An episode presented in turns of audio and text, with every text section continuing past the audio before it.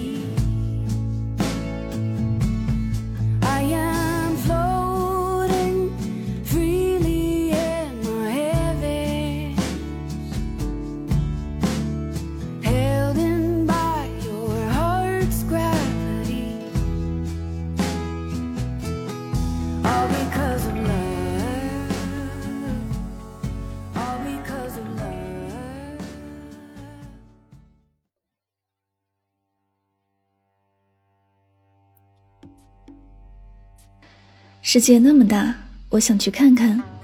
这里是带上耳朵去旅行，我是主播柠檬香香。今天我们要一起出发去的地方是我们的首都北京。北京是一座迷人的城市，既有古典风韵，又具时尚气息。小胡同、老茶馆、新潮酒吧街、繁华商业区，无限的摩登元素与老北京地道的京味儿互相交融。构筑了北京城博大精深的文化底蕴和正统而不失清雅的生活方式。来北京必去的景点非天安门、故宫、长城莫属。除此以外，还可以根据个人的兴趣爱好进行多样化的选择。无论是情侣出行还是亲子旅游，向往皇家古迹还是时尚街区，都能在北京找到最适合的去处。故宫又名紫禁城，是中国乃至世界上保存最完整、规模最大的木质结构古建筑群，被誉为世界五大宫之首。列亭以乾清宫、交泰殿、坤宁宫、后三宫为中心，以及东西两侧的东六宫和西六宫，是帝王与后妃居住之所，也就是俗称的三宫六院。故宫内珍藏有大量珍贵文物。据统计，有上百万件，占全国文物总数的六分之一。钟表馆每天十一点和十四点有钟表演示，不可错过。位于紫禁城明寿宫区皇极门外，是一面背倚宫墙而建的单面琉璃影壁，为乾隆年间烧制而成的。上部为黄琉璃顶，檐下为仿木结构，壁面以云水为底纹。蓝绿相间，烘托出水天相连的气势。下部为汉白玉石座，端庄凝重。九龙以高浮雕手法制成，拥有很强的立体感。纵贯碧心的山崖奇石，将九条蟠龙分隔于五个空间，制作工艺充分显示出古代汉族劳动人民的智慧与艺术才华。延禧宫为紫禁城内廷东六宫之一。明清两朝均为妃嫔所居，乾隆皇帝之孝仪纯皇后曾在此居住。随着电视剧《延禧攻略》的热播，剧中女主角魏璎珞居住的延禧宫已经成为故宫必打卡的网红景点。想要看看魏姐是怎样一步步套牢皇上的吗？那就去延禧宫一探究竟吧。天坛是明清两朝皇帝祭天求雨。和祈祷丰年的专用祭坛，分为内坛、外坛两部分，主要有祈年殿、皇前殿等。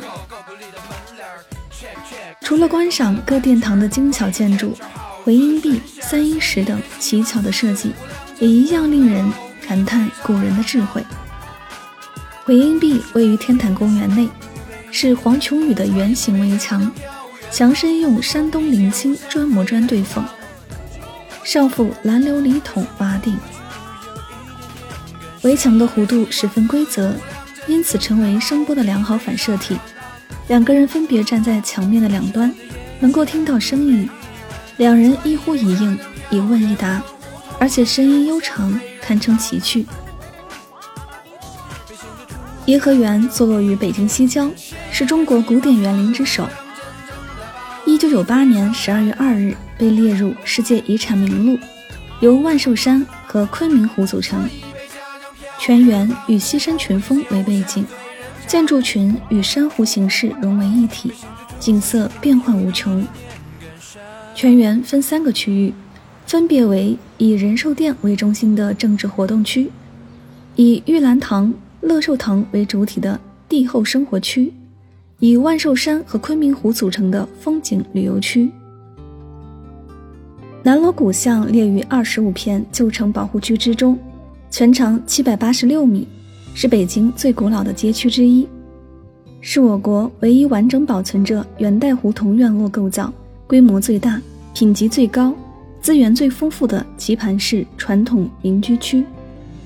如今这里开启了风格百变的个性店铺，各种精巧时尚的私房小馆，老北京胡同与小资情调结合，成为北京的时尚地标。如果想安静体会老北京风情。可以到两侧几条胡同里寻觅一番，多座名人故居和历史建筑，一定让你不虚所行。七九八艺术区位于北京朝阳区九仙桥街道大山子地区，故又称大山子艺术区。原为原国营七九八厂等电子工业的老厂区所在地。七九八艺术区因其包豪斯式的厂房风格，受到众多艺术家的青睐。也就有了闲置厂房与现代艺术的结合，是北京的艺术集散地。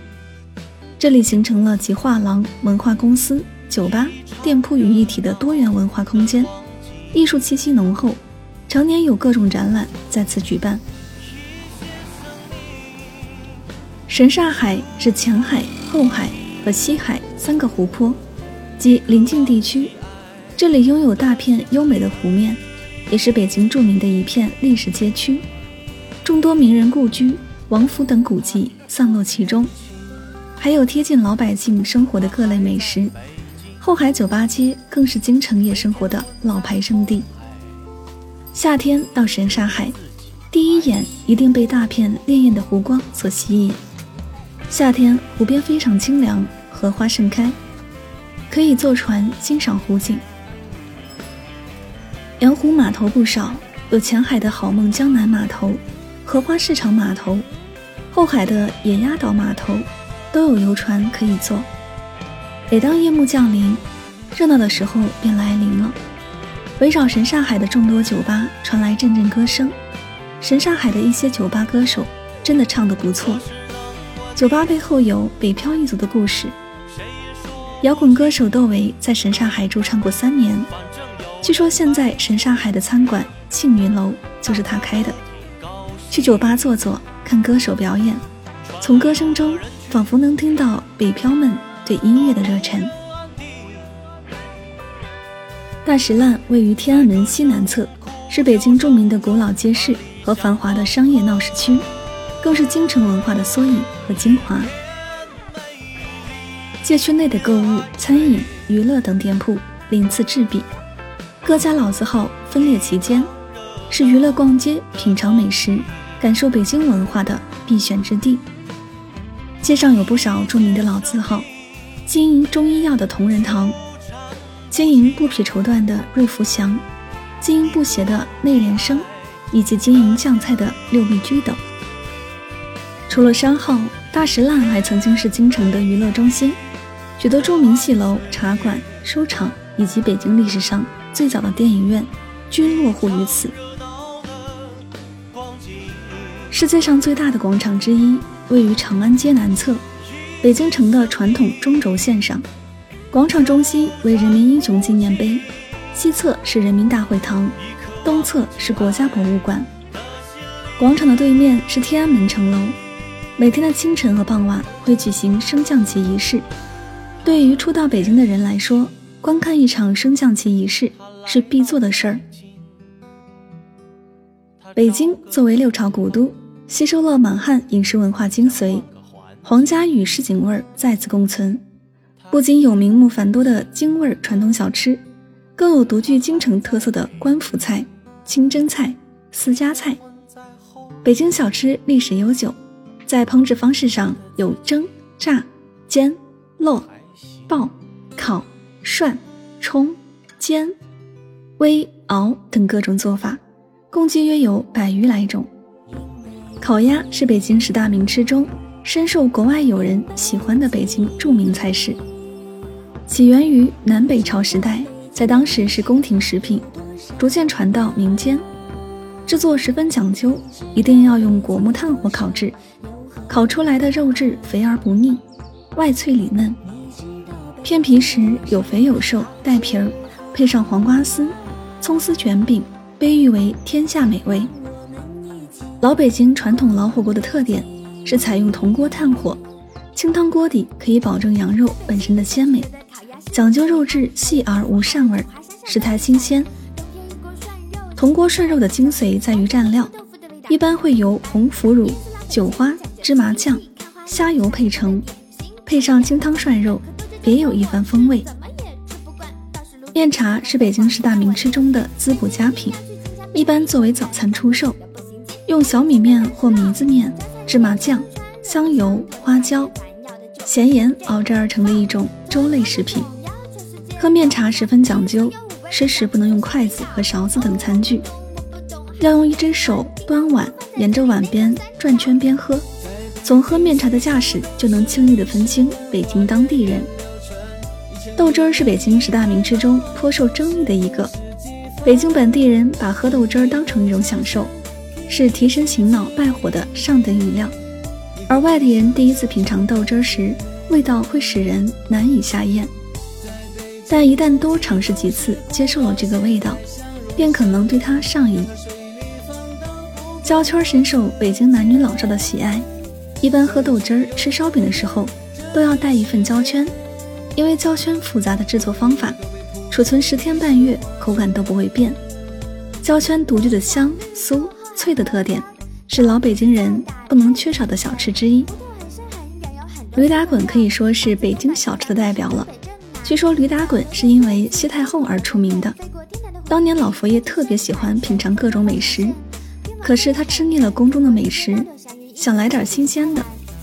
御膳房的大厨们绞尽脑汁做出了米粉红豆沙，在拿给太后前，不小心被一个叫小驴的小太监碰到了黄豆面，把大厨吓坏了。由于时间关系，根本来不及做第二份，迫不得已给太后端去品尝。没想到太后品后赞不绝口，忙问这道甜点的名字。大厨想到那个叫小驴的太监，便答：驴打滚。芸豆卷是老北京的传统名点，后来流传进宫。传说慈禧太后听见宫外有小贩叫卖，便招进宫内品尝，谁知竟如此美味，便命令御膳房专门制作芸豆卷，自此成为慈禧太后的御前糕点。好了，以上就是今天的全部内容。我们不刻意推荐旅行的目的地，而是以声音的形式带你漫游这个世界。我是本期主播柠檬香香，我们下次再会。